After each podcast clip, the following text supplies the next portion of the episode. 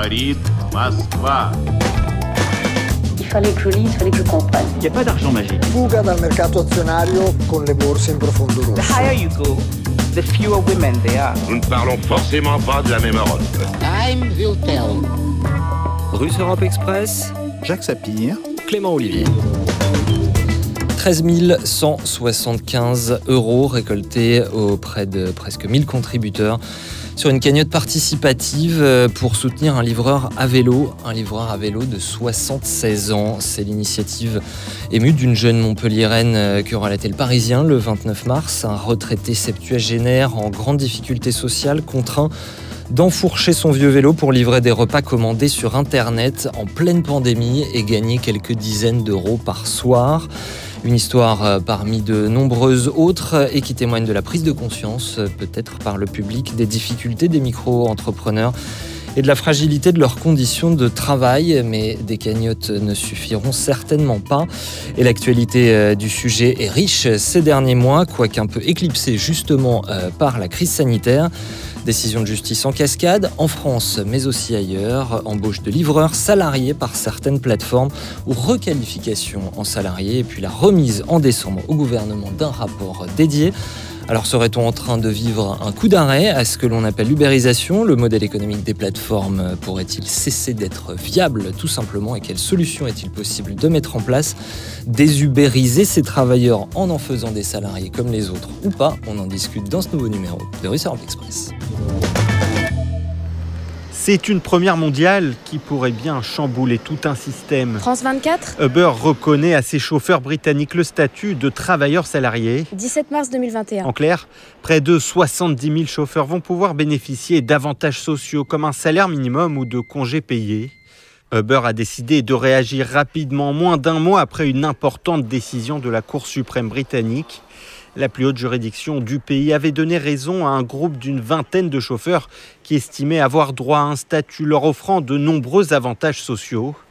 Avec cette décision, le groupe américain sévit de longues procédures judiciaires. Reste à savoir si ce changement au Royaume-Uni en impliquera d'autres ailleurs. En Espagne, ce sont les livreurs à domicile qui ont vu leur statut changer récemment. Le gouvernement a décidé de les considérer automatiquement comme salariés. Bonjour Jacques Sapien. Bonjour Clément. Et avec nous aujourd'hui Jérôme Pimot, bonjour.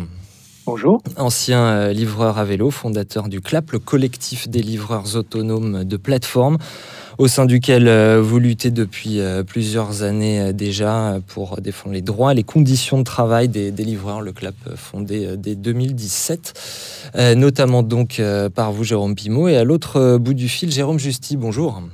Bonjour. Avocat, directeur de l'Observatoire Justice à la Fondation Jean Jaurès, vous défendez actuellement plusieurs centaines de chauffeurs VTC qui demandent leur requalification en salariés et vous avez notamment signé un rapport, et même deux rapports à la Fondation Jean Jaurès. L'un l'année dernière prônant un modèle de coopérative pour les travailleurs de plateforme et puis la suite très récemment qui vient de paraître l'an 2 des coopératives. C'est donc à retrouver sur le site de la Fondation Jean Jaurès. Merci beaucoup à vous deux, messieurs, euh, d'être avec nous. Euh, Jacques Sapir, votre édito, tout d'abord. Euh, vous trouvez que les différentes décisions récentes seraient enfin une bonne nouvelle dans cette période troublée, n'est-ce pas?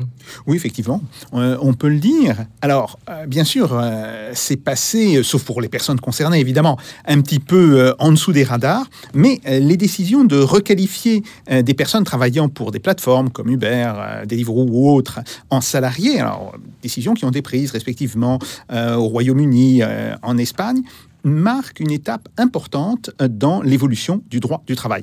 En fait, c'est l'essence même du modèle économique de ces sociétés qui est mise en cause. On voit bien aujourd'hui que, en considérant que les personnes qui travaillent grâce à des applications électroniques travaillent en réalité pour elles et doivent donc être considérées comme leurs salariés, les juges dans de nombreux pays et peut-être maintenant aussi en France, ont tranché le fait que ce fameux statut d'auto-entrepreneur était, dans ce cas, une fiction. Car s'ils sont des salariés, bien évidemment, les règles de salaire minimum, de protection sociale et de cotisation sociale vont s'appliquer. Alors on peut penser aussi que la volonté de l'État de faire entrer dans le droit commun un secteur qui lui échappait largement a peut-être pu jouer. Étape importante également selon vous pour la reconnaissance des droits de ces travailleurs. Oui, absolument. Absolument. Euh, alors, ce n'est pas, et de loin, la fin du combat euh, pour ces personnes et pour ces travailleurs. Mais au-delà, ces décisions sonnent-elles la fin de ce que l'on avait appelé, de manière peut-être un petit peu générale, l'ubérisation de la société? Alors, on doit aussi euh, rattacher à ces reconnaissances les limites qui sont progressivement appliquées à des plateformes de location en ligne. Ces dernières constituaient d'ailleurs une concurrence sauvage et déloyale euh, tout à fait évidente pour le secteur de l'hôtellerie. Globalement, on constate maintenant depuis euh, près de deux ans un recul de l'emprise euh, qu'avaient pris ces plateformes sur le droit. Alors, est-ce que les craintes que l'on pouvait avoir quand elles sont apparues se sont entièrement dissipées? Cela, ça reste à voir. Et puis, euh, la crise sanitaire joue un rôle particulier dans cette situation. Évidemment, évidemment. Et il est clair aussi que c'est peut-être un des résultats inattendus de la crise sanitaire. La demande pour la livraison de repas à domicile a explosé avec la fermeture des restaurants euh, et des cafés. Cela fait apparaître de manière bien plus visible ce secteur d'activité.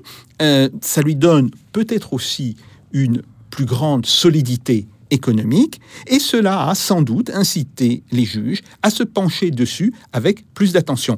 Globalement, cependant, il est clair que l'on est arrivé à un tournant et ce dernier concerne tout autant les plateformes, tout autant le statut des livreurs que ce que l'on appelle la protection des données.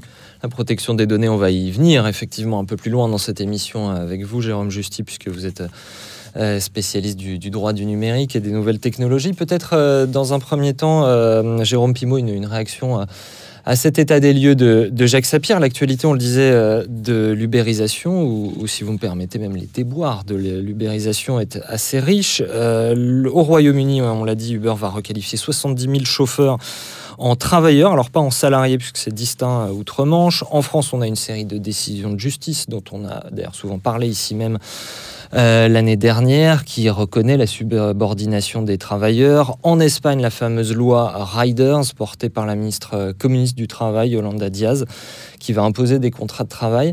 Euh, votre vision, Jérôme Pimot, de, la période, est-ce que ce sont, selon vous, des avancées, mais comme disait Jacques Sapir, pas la fin du combat?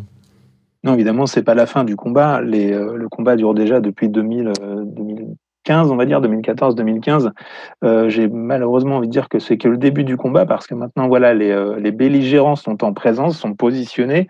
On a les États euh, outre l'État français hein, qui reste encore un petit peu euh, tiède sur le sujet, on a différents États en Europe. On va parler que de l'Europe, peut-être un petit peu euh, de, la Californie. On parlera donc de l'Occident. Euh, donc les belligérants sont en place, les choses sont établies, le lien de subordination a été reconnu quasi partout. Pardonnez-moi, rappelez-nous ce qui s'est passé en Californie justement. Ouais en, Californie, en Californie, l'État de Californie euh, avait décidé en 2019 que les chauffeurs Uber devaient être considérés comme des travailleurs euh, salariés, employés. Et puis, euh, ça avait été un coup de semonce assez important. Les, chauffeurs et aussi les livreurs. Et Il me semble d'ailleurs que la ville de Berlin avait, dit, avait, avait pris la même décision. Jérôme Pimot. C'est ça, c'est ça. Et donc, euh, donc euh, courant 2020, Uber, c'est euh, Uber et beaucoup de plateformes se sont accoquinées, ont mis 200 millions dans, un, dans une tirelire pour engager un référendum au niveau de l'État de Californie, en se reposant sur les élections présidentielles américaines qui proposent à différents, qui proposent de faire des référendums en même temps que les gens votent. Euh, ils font d'une pierre deux coups. Et donc voilà, en mettant 200 millions sur la table, Uber euh, et les plateformes aux États-Unis, enfin en Californie, ont permis que les, travailleurs des plateformes puissent rester considérés comme des, comme des indépendants. 200 millions, elles ont gagné de, de 8%. Il y a eu 58% des citoyens californiens qui se sont prononcés. Autant dire que c'est quand même relativement fragile comme avance par rapport à la somme que ça a coûté. Mais bon, elles ont réussi là-bas. Euh, le gouvernement Biden maintenant va s'en occuper, je pense, au niveau fédéral.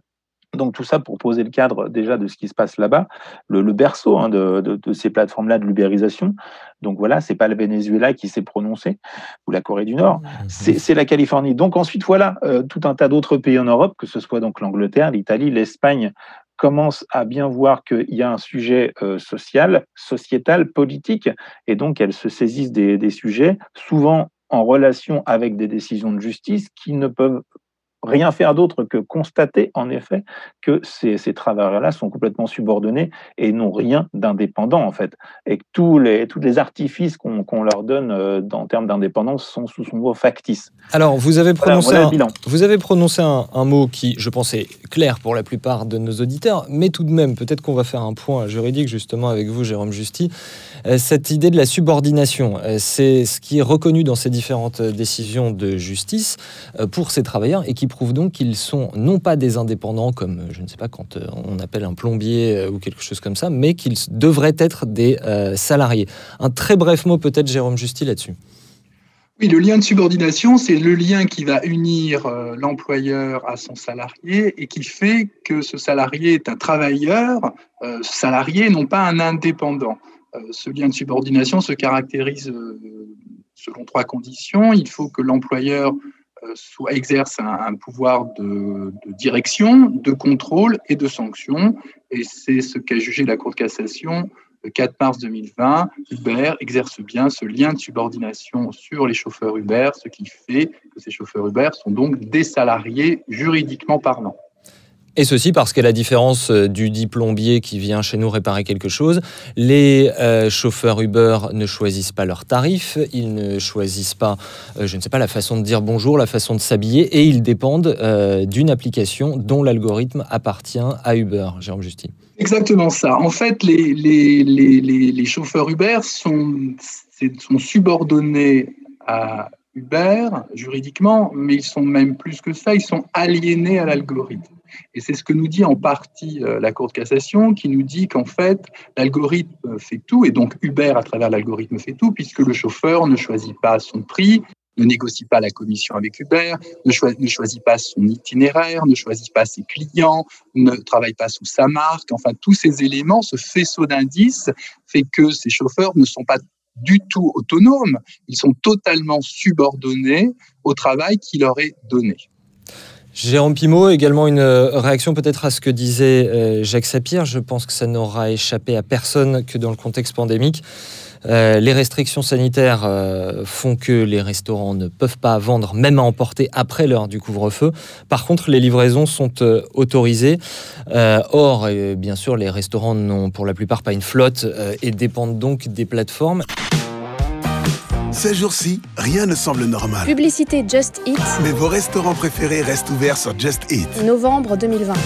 Pour vous livrer, un petit goût de normalité. Just Eat. Téléchargez l'appli. Est-ce que ça a mis euh, ces livreurs euh, dont euh, vous avez fait partie et, que, et dont vous défendez les, les droits, est-ce que ça les a mis au premier plan? Alors oui, le- les, différents confinements depuis l'année dernière, dont on a bien, on a fêté les un an du confinement l'année dernière.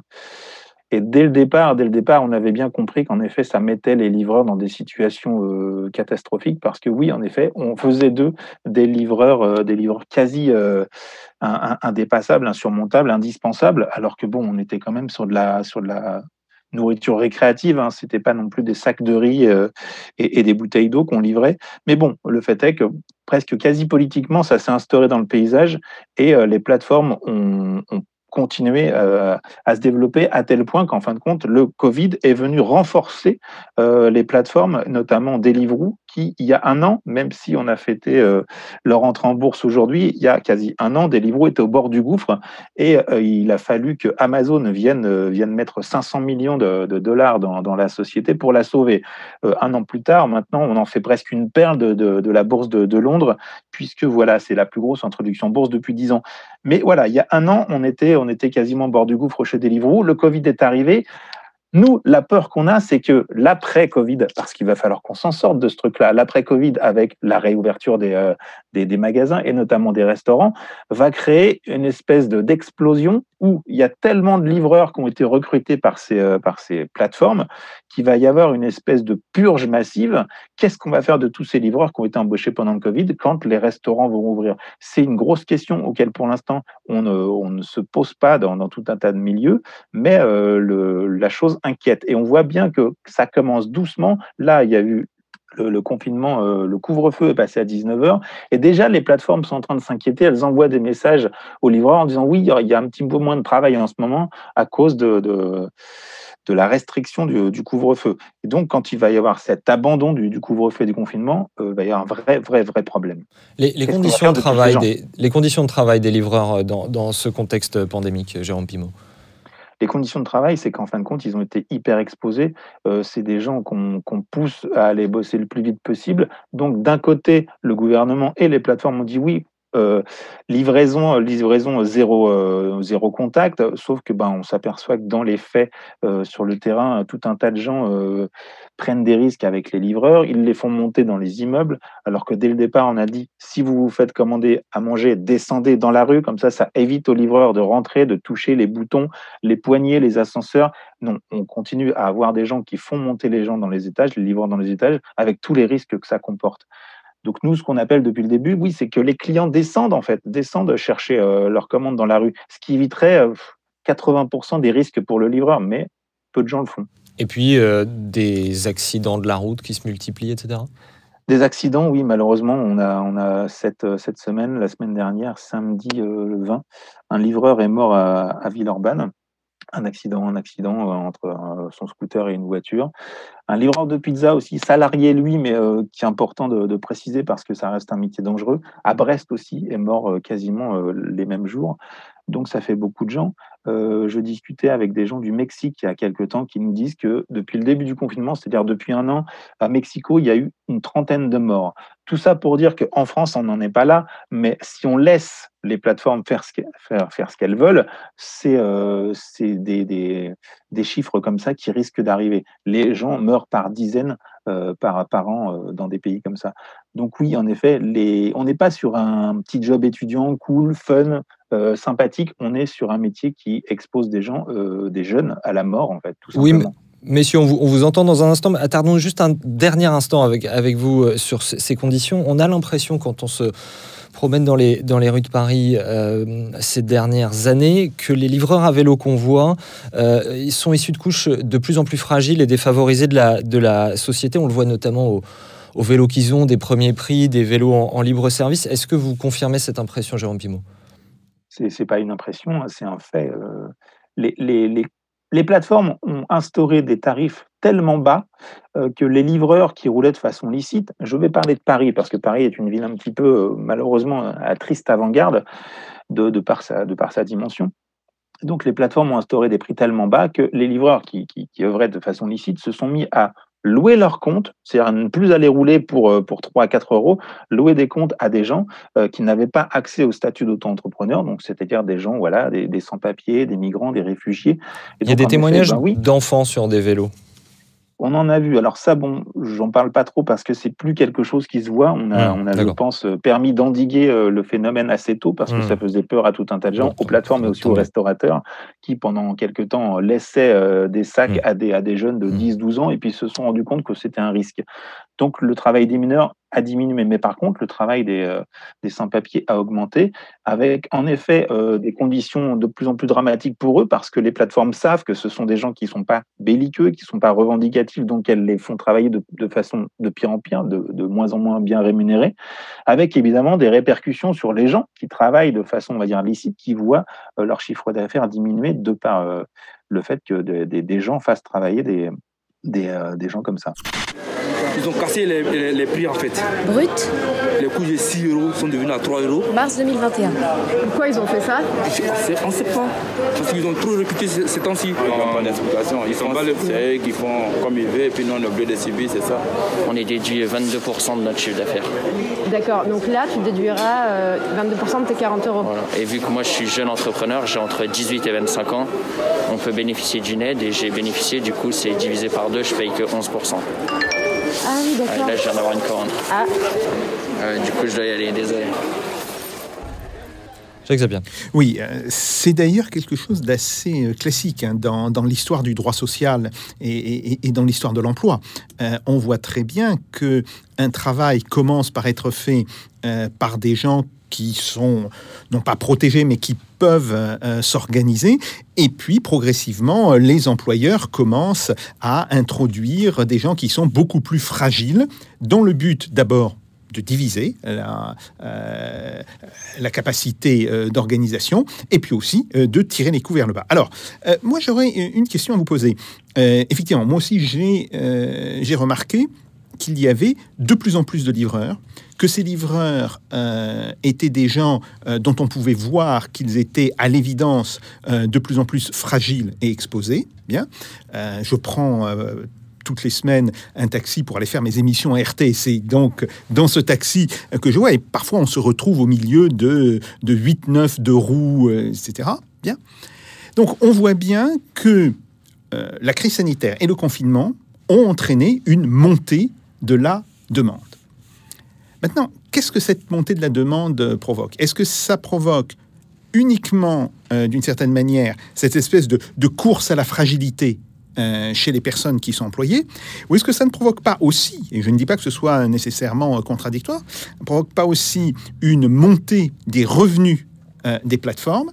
Mais ce qui veut dire que si une revenu commence si une plateforme commence à avoir des revenus euh, non négligeables, eh bien, euh, elle va pouvoir faire l'objet de taxes de la part euh, du gouvernement. Ça devient, disons, un objet qui est intéressant euh, de taxer. Et d'une certaine manière, est-ce que vous n'auriez pas intérêt à vous dire, ben, nous avons, euh, d'une certaine manière, des intérêts qui sont liés à ceux de l'État? Jérôme Pimot, ouais. Oui, ben, ben, les intérêts des, des- des livreurs sont évidemment liés aux intérêts de l'État, puisque depuis le début, euh, quand on a commencé à dénoncer la subordination, euh, ça partait du principe que, et je vous parle de ça en 2015-2016, euh, quand on a commencé à, à- à parler de subordination et de, de requalification, de travail déguisé, évidemment, ça, c'était quelques centaines de livreurs. Maintenant, on est sur des dizaines de milliers. On parle de- d'en- d'environ 40 000 livreurs en France, plus les, les- chauffeurs VTC qui, euh, qui participent aussi du même abus de statut. Donc évidemment, il y a, y a un intérêt euh, pour l'État d'aller chercher euh, l'argent sur ces plateformes-là, parce que oui, en effet, même si elles ne font pas de, bénéfices, elles dégagent quand même des marges du chiffre d'affaires sur lequel elles devraient être taxées, euh, ne serait-ce que pour justement qu'on puisse avoir de la protection sociale ou des choses comme ça, non pas offertes par les plateformes, mais qu'on puisse, qu'on puisse se la payer. Et donc, il y a en effet, euh, l'État a compris en, 2000, en 2018 que les, travailleurs, les, auto-entrepreneurs des plateformes étaient euh, les nouvelles vaches à lait, puisque déjà, on a vu qu'elles ont baissé ce qu'on appelle l'ACRE, l'aide à la création et à la reprise d'entreprise, qui était en fin de compte un allègement de cotisation pour, pour ces auto-entrepreneurs. Ben, ce, qui, ce qui durait euh, avant cela 4 ans, 4 ans d'allègement de, cotisation, a été réduit à 2 ans par, par Muriel Guénico. Donc, c'était une façon de dire, bah oui, en effet, ces gens-là sont de plus en plus nombreux, on va commencer à les taxer. Sauf qu'elle taxait les travailleurs, elle n'allait pas taxer les plateformes. Donc, on voit bien que par rapport à ça, euh, les plateformes, elles, sont toujours protégées et l'État va taxer le travailleur. On le voit aussi en ce moment par rapport aux amendes. Euh, dans tout un tas de municipalités, des, euh, des polices municipales se mettent à taxer, à mettre des amendes à des livreurs sous prétexte qu'ils n'ont pas tout un tas de documents. Mais encore une fois, c'est les travailleurs qu'on taxe et pas les plateformes, alors que Alors- les millions sont chez les plateformes. Alors, à propos de chauffeurs VTC, justement, euh, Jérôme Justy, pour nous donner votre euh, vision de la période, peut-être euh, que vous pouvez tout simplement nous, nous expliquer ce dont vous vous occupez actuellement. Vous défendez quelques 300 chauffeurs Uber, euh, des chauffeurs VTC, notamment plutôt Uber, pour les faire requalifier en salariés, mais également euh, vous saisissez la CNIL sur les données personnelles. Il faut nous expliquer ça, Jérôme Justy. Et en fait, j'interviens à trois niveaux. Euh, vous avez eu la gentillesse de, de- de le rappeler. Je suis co-directeur d'Observatoire euh, Justice de la Fondation Jean Jaurès et on a ouvert il y a deux, trois ans un cycle de réflexion sur le travail à l'âge du numérique.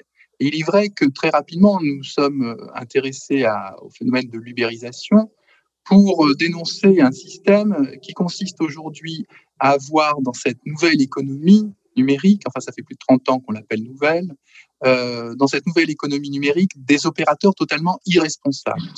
Euh, au prétexte qu'il faut créer de l'emploi, qu'il faut sauvegarder de l'emploi, ces gens sont, ces plateformes sont responsables de pas grand-chose euh, et elles ne respectent pas, notamment le droit du travail, mais également euh, le RGPD, c'est-à-dire la protection des données personnelles.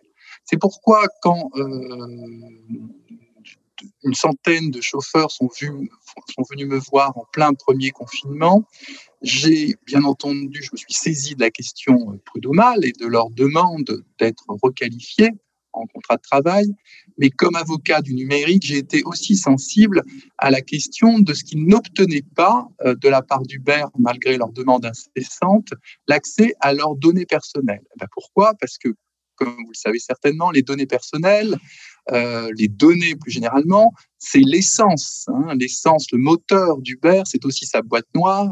Et Uber résiste considérablement euh, et de, de, tous les moyens pour pouvoir, euh, pour donner, hein, pour donner accès à ces données aux chauffeurs qui y ont droit de par la loi.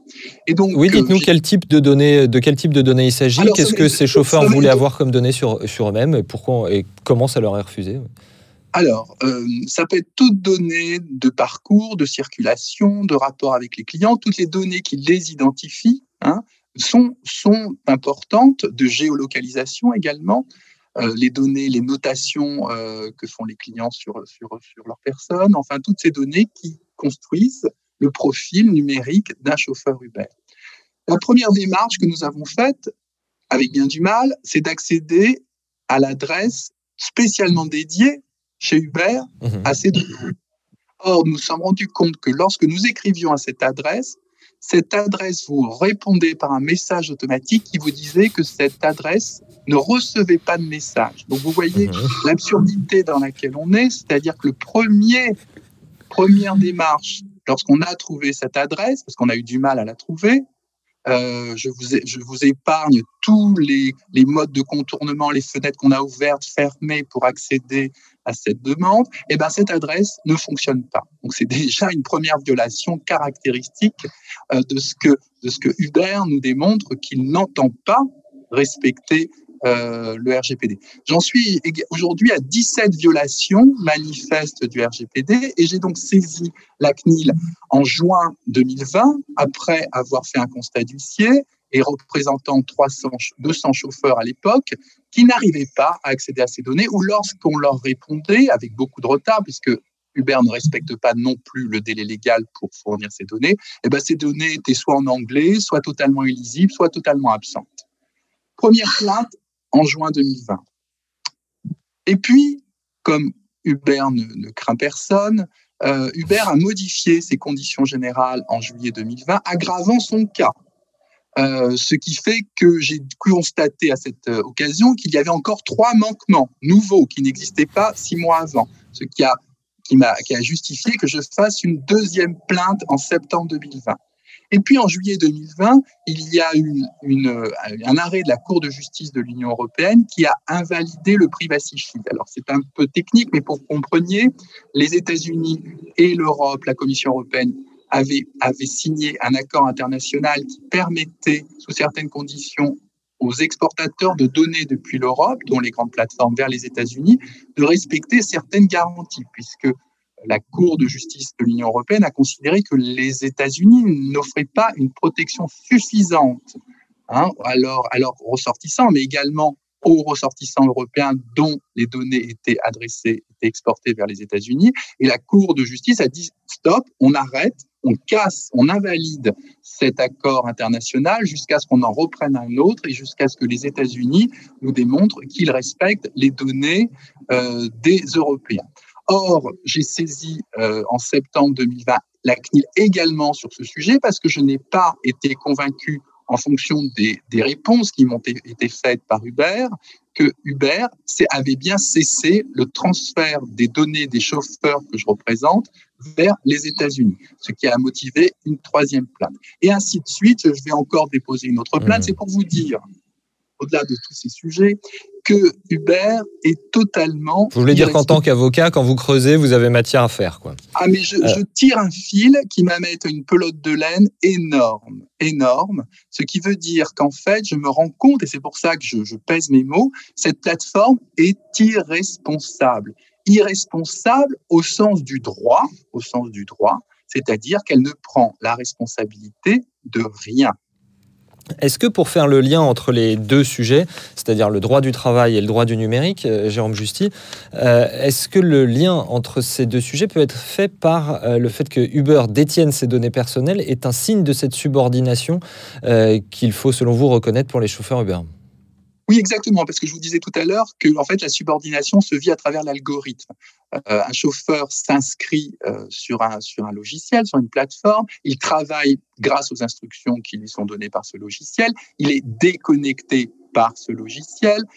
En fait, toute la vie, il, y a une, il faut se rendre compte de la violence que c'est que d'avoir comme contremaître, comme patron, un logiciel aux exigences et aux impératifs absolus. On ne négocie pas avec le logiciel.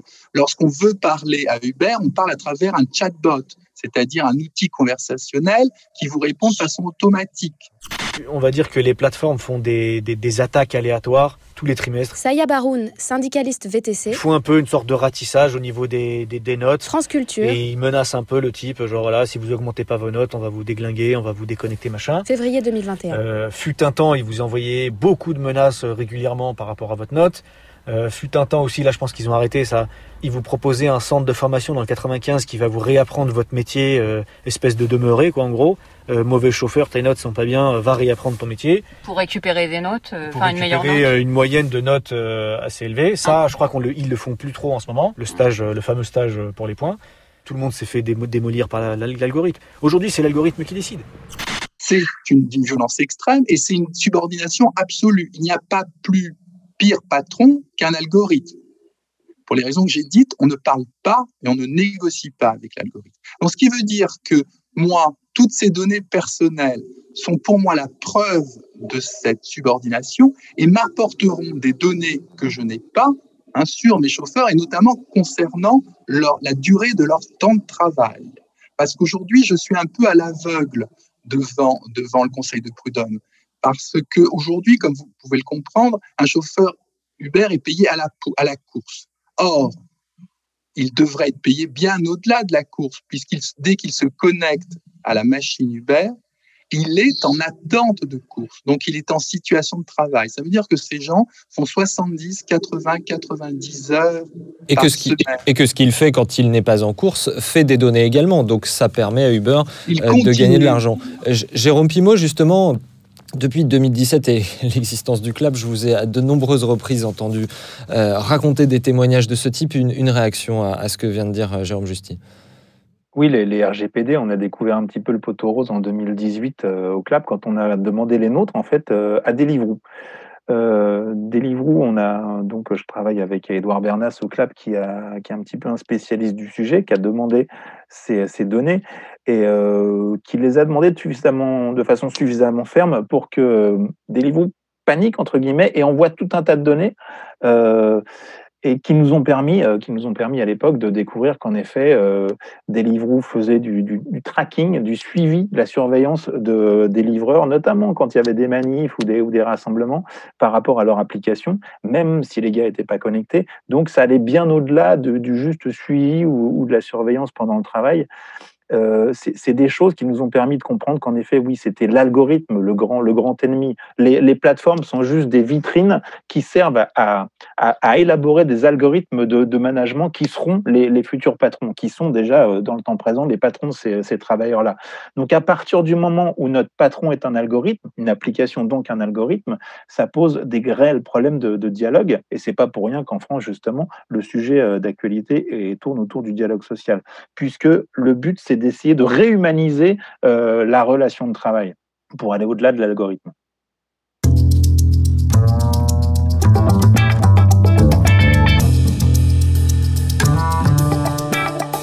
Russe Europe Express, Jacques Sapir.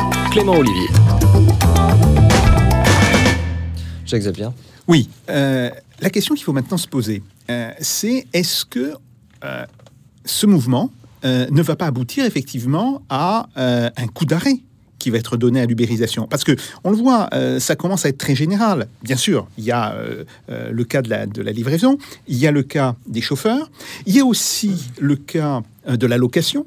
Même chose, hein, Airbnb ou des, systèmes de ce genre, qui sont maintenant de plus en plus dans le collimateur euh, des mairies ou, des grandes villes. Bon, euh, on voit que globalement, il y a, alors pour des raisons très diverses, hein, euh, il y a les revendications des gens qui travaillent, il y a aussi les revendications, non pas les revendications, mais disons le sentiment des mairies qui veulent reprendre le contrôle ou éviter que ça provoque une forme d'affaiblissement du, du tissu urbain euh, dans certains arrondissements. Euh, il y a l'État qui intervient, lui, euh, en disant, bah voilà, ça, ça me fait toujours un petit peu d'argent euh, à récupérer ou d'argent pour la sécurité sociale. Bon, bref. Bon. Donc, est-ce que on n'est pas aujourd'hui confronté au minimum à un coup d'arrêt et peut-être à une bifurcation par rapport au modèle de l'ubérisation. Et puis par rapport à ça, j'ai une, euh, une remarque, c'est de Je dire que, ouais. euh, euh, Monsieur Jousti, vous avez parlé d'une irresponsabilité au sens légal du terme euh, d'Uber, mais ce qui est intéressant, c'est que dans une entreprise capitaliste, normalement, l'entreprise est responsable, au sens où euh, on dit d'ailleurs que la propriété et la propriété euh, des moyens de production, euh, c'est la responsabilité en dernier ressort. Or là, est-ce qu'on n'est pas confronté en fait à un modèle euh, qui ne rentre pas euh, dans ces cadres et un modèle qui s'apparenterait plutôt, je dirais, à une forme de prise de rente, beaucoup plus qu'à une entreprise capitaliste et là, est-ce que ce modèle ne va pas être éjecté de la, euh, de la sphère économique et de la sphère sociale, tout simplement parce qu'il va être combattu à la fois par les gens euh, qui l'exploitent et, qui l'oppriment, mais aussi par d'autres capitalistes qui disent ⁇ Ah ben non, ça nous fait une concurrence très déloyale ⁇ Jérôme Justy, euh, oui, est-ce que dans un, horizon relativement proche, les décisions de justice se multipliant, il se pourrait que plus aucune plateforme n'embauche de micro-entrepreneurs? J'aimerais être aussi optimiste. Moi, ma crainte, c'est que l'ubérisation euh, se multiplie et fasse tache d'huile dans la société. Alors, il est vrai qu'il y a, et vous avez tout à fait raison, monsieur, de dire qu'il y a une prise de conscience. Euh, pendant 20 ans, depuis les années 2000, on croyait au numérique qui pouvait, euh, qui pouvait euh, remplir toutes les promesses. Aujourd'hui, euh, 20 ans après, nous ne croyons, beaucoup de personnes ne croient plus dans ces promesses. Et c'est pour ça qu'il y a une prise de conscience de la part de nombreux acteurs et des travailleurs en premier, qui ont compris qu'il n'était, qu'il y avait peut-être un moyen, à travers le droit, de reconquérir des droits.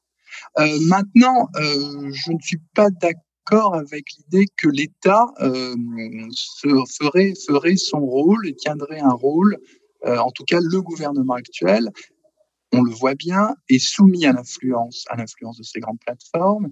Euh, il faut pas oublier que ces grandes plateformes pèsent un poids économique important, même si elles sont déficitaires, elles sont totalement financiarisées. Et au bout du compte, qui paye la course? Eh bien, c'est l'investisseur et qui accepte encore de payer euh, pour, pour une société qui ne fait aucun profit, pour des sociétés qui ne font aucun profit. Donc, c'est là où, en fait, le mal est absolu, c'est-à-dire que on vous explique qu'on ne peut pas changer de modèle économique parce qu'on est déficitaire. Mais euh, peut-être, en effet, ce que vous dites, si au bout du compte, en payant des gens, on ne peut pas réussir son modèle économique, il faudrait peut-être arrêter ce modèle économique ou en tout cas euh, penser à un autre modèle économique. On a pu parler de capitalisme perdant-perdant là-dessus.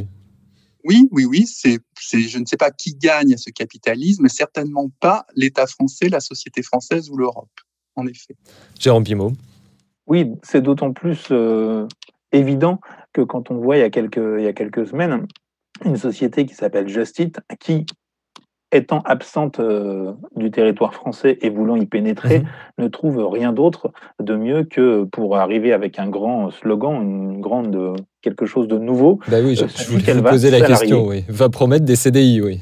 c'est ça, se dit qu'elle va salarier ses livreurs, enfin, puis tous ses livreurs, de façon, de façon euh, assez, euh, assez, assez médiatique.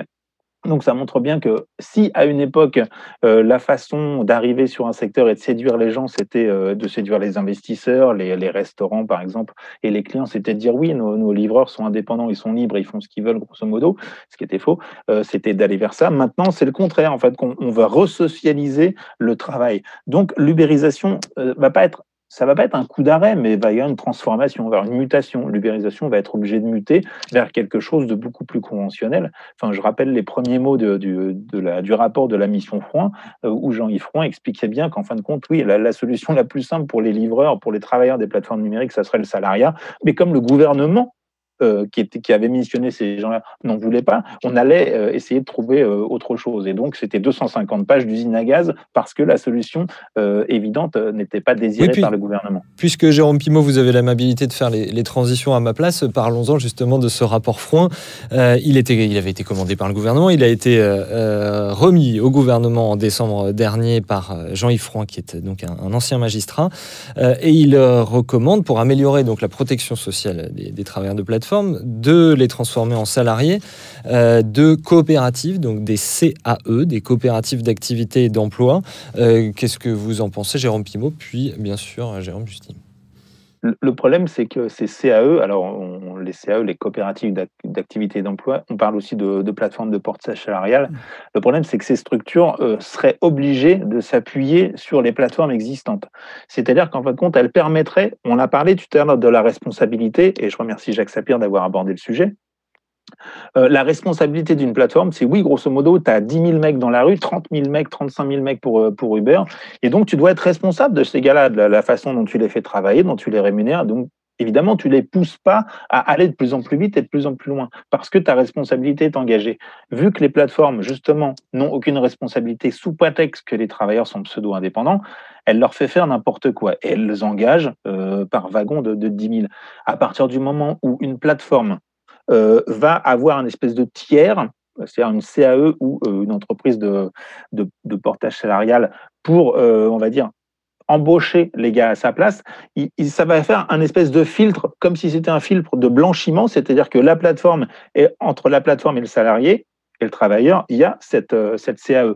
Et ce qu'on a peur, c'est que les plateformes de coopératives, euh, les, coopératives d'activité d'emploi, n'ont pas du tout été créées pour ça. Et tout un tas d'acteurs qui sont des acteurs experts du sujet nous disent bien qu'en fin de compte, c'est une boîte de Pandore qu'on risque d'ouvrir parce que si on met ce tiers facilitateur entre les deux acteurs, plateforme et travailleurs, ça va créer, euh, ça va créer quelque chose euh, qui va permettre aux plateformes de continuer à préexister de la façon dont elles sont, dont elles évoluent actuellement, c'est-à-dire le management algorithmique et toutes ces choses-là. Ça, ça devient effectivement un peu technique, mais c'est le cœur du, du sujet et il faut peut-être euh, aussi clarifier un petit peu les choses. Jérôme Justil, ces CAE, euh, elles seraient donc des intermédiaires entre les plateformes et les salariés, euh, puisqu'il ne s'agit pas ici euh, de fermer Uber et Deliveroo et de mettre des scopes à la place. C'est bien ça. Euh, première question. Et deuxième question, est-ce que vous trouvez que ce rapport euh, de Jean-Yves Froin euh, va dans le sens que vous vous proposiez avec votre rapport qui a été publié en janvier 2020 Alors, l'idée, nous, l'idée que nous défendons à la Fondation Jean Jaurès et que j'applique en tant qu'avocat, euh, c'est euh, de proposer comme mode alternatif à l'auto-entrepreneuriat euh, la coopérative.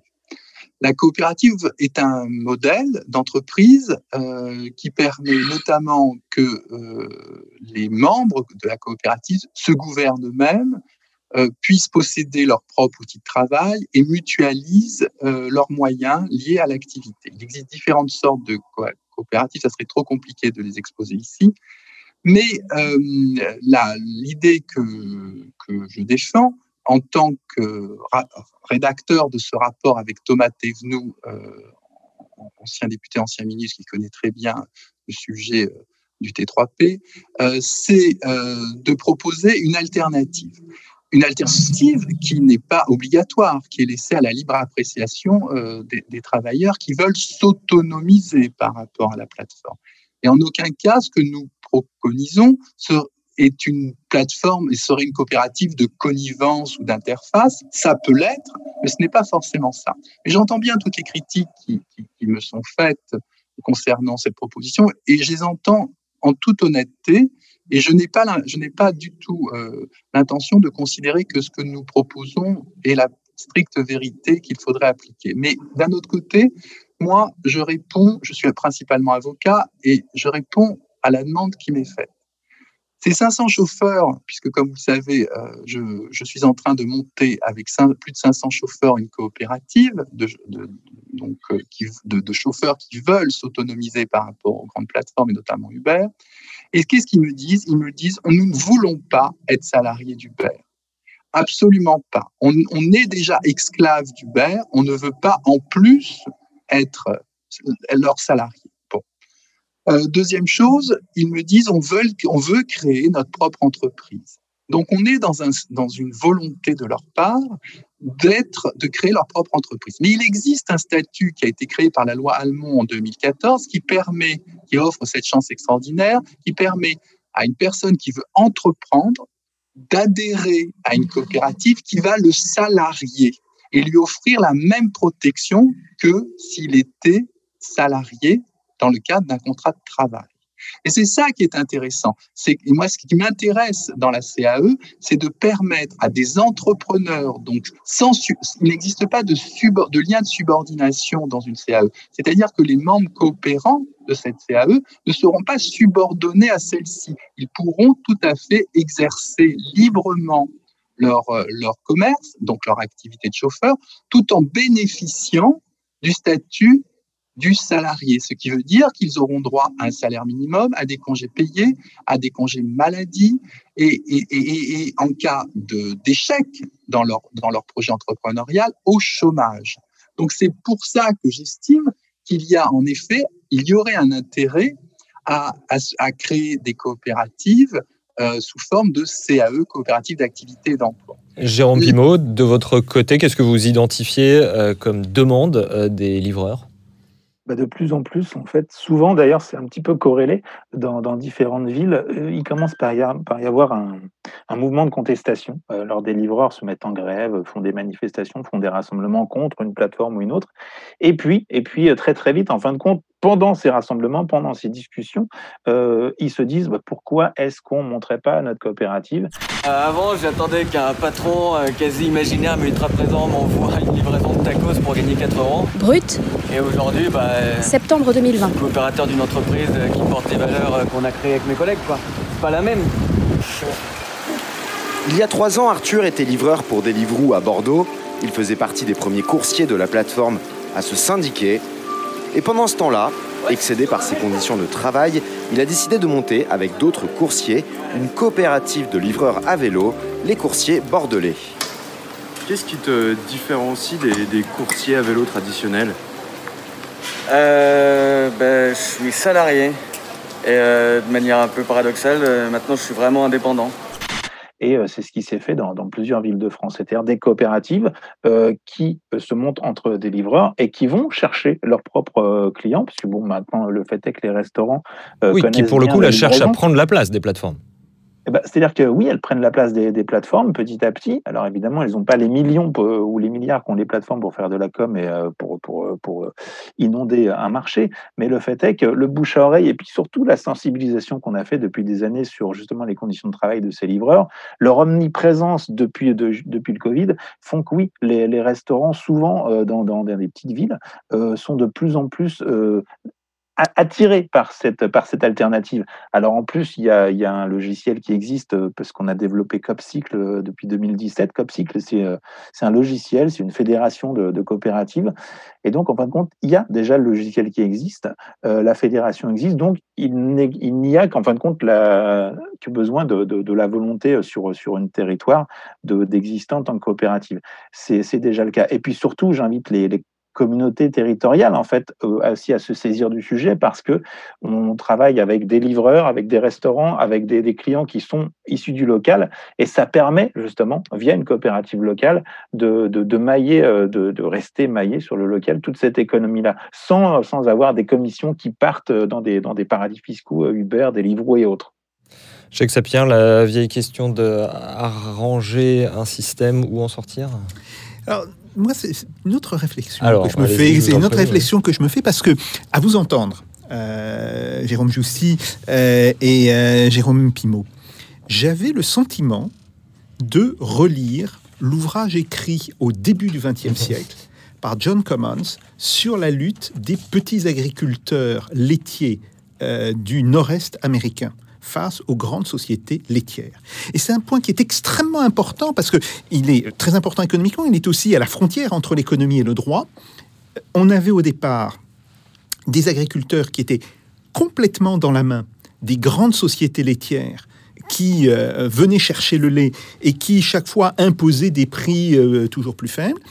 Et euh, ces agriculteurs se sont regroupés euh, on fait appel à des avocats parce qu'évidemment, aux États-Unis, eh bien, euh, tout passe par la justice et par, le, euh, et par la capacité du droit à créer des institutions, et ont obtenu, d'une certaine manière, le fait qu'ils puissent s'auto-organiser en coopérative.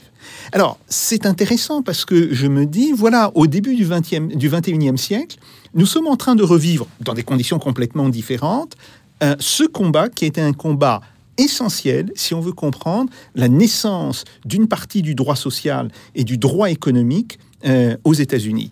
Ce qui me semble aussi très intéressant, c'est le fait que euh, dans cette logique de constituer des coopératives et de chercher à se passer, le cas échéant, euh, des grandes sociétés et des algorithmes qu'elles produisent, on va rencontrer des formes d'organisation au niveau local. C'est des formes d'organisation avec des restaurateurs qui pourraient, euh, le cas échéant peut-être, s'associer ensemble euh, pour venir apporter leur contribution à ces coopératives, euh, mais aussi évidemment avec une relation de proximité par rapport aux clients. Donc je trouve qu'il y a là quelque chose d'extrêmement intéressant qui va au-delà, et alors je ne pas du tout dit pour le minimiser, il y a une lutte qui est très importante. Vous avez parlé au début de cette émission des risques pris très souvent euh, par les, livreurs.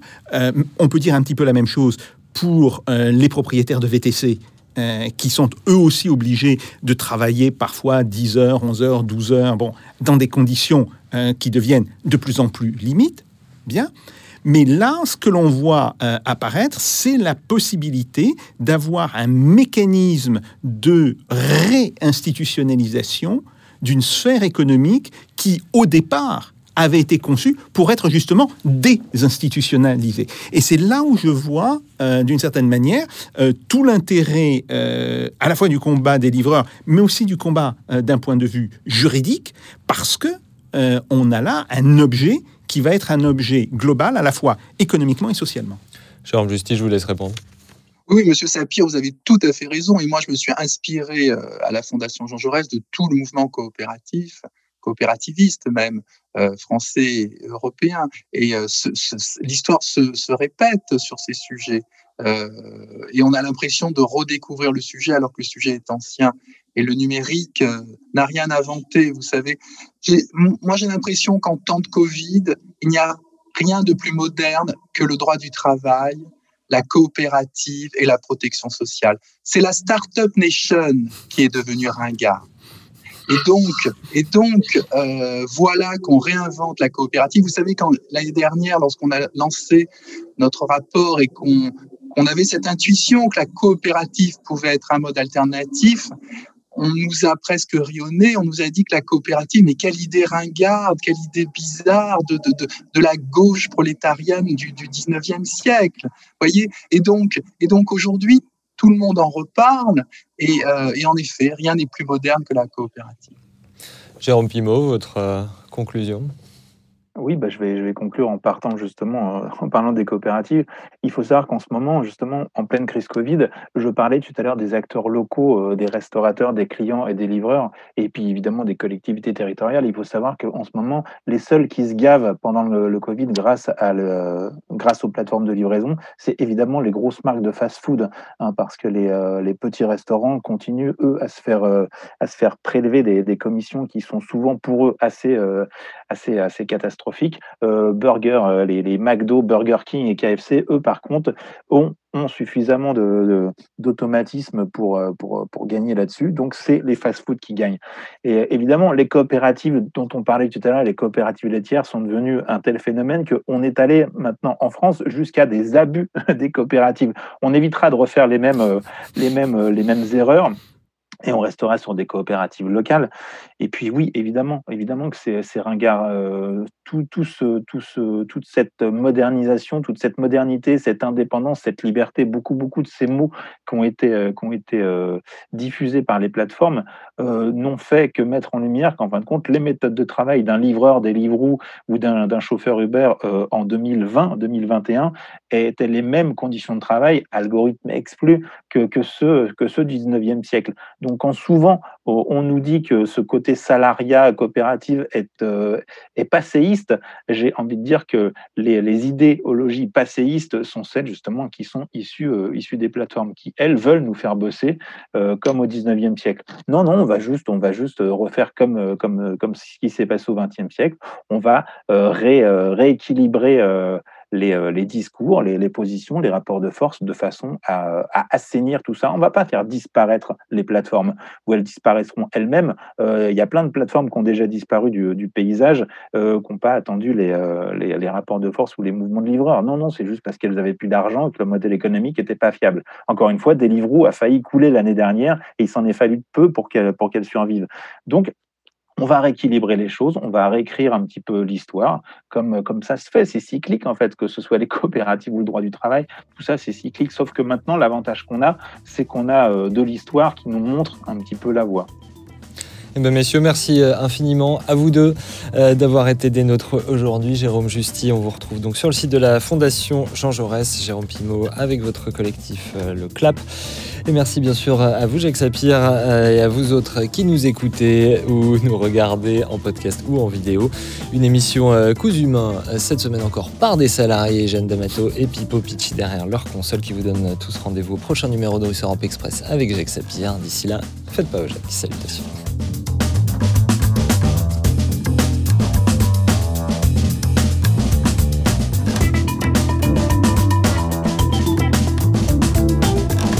This is not a method. This is provocation. Let them do. No, no, no.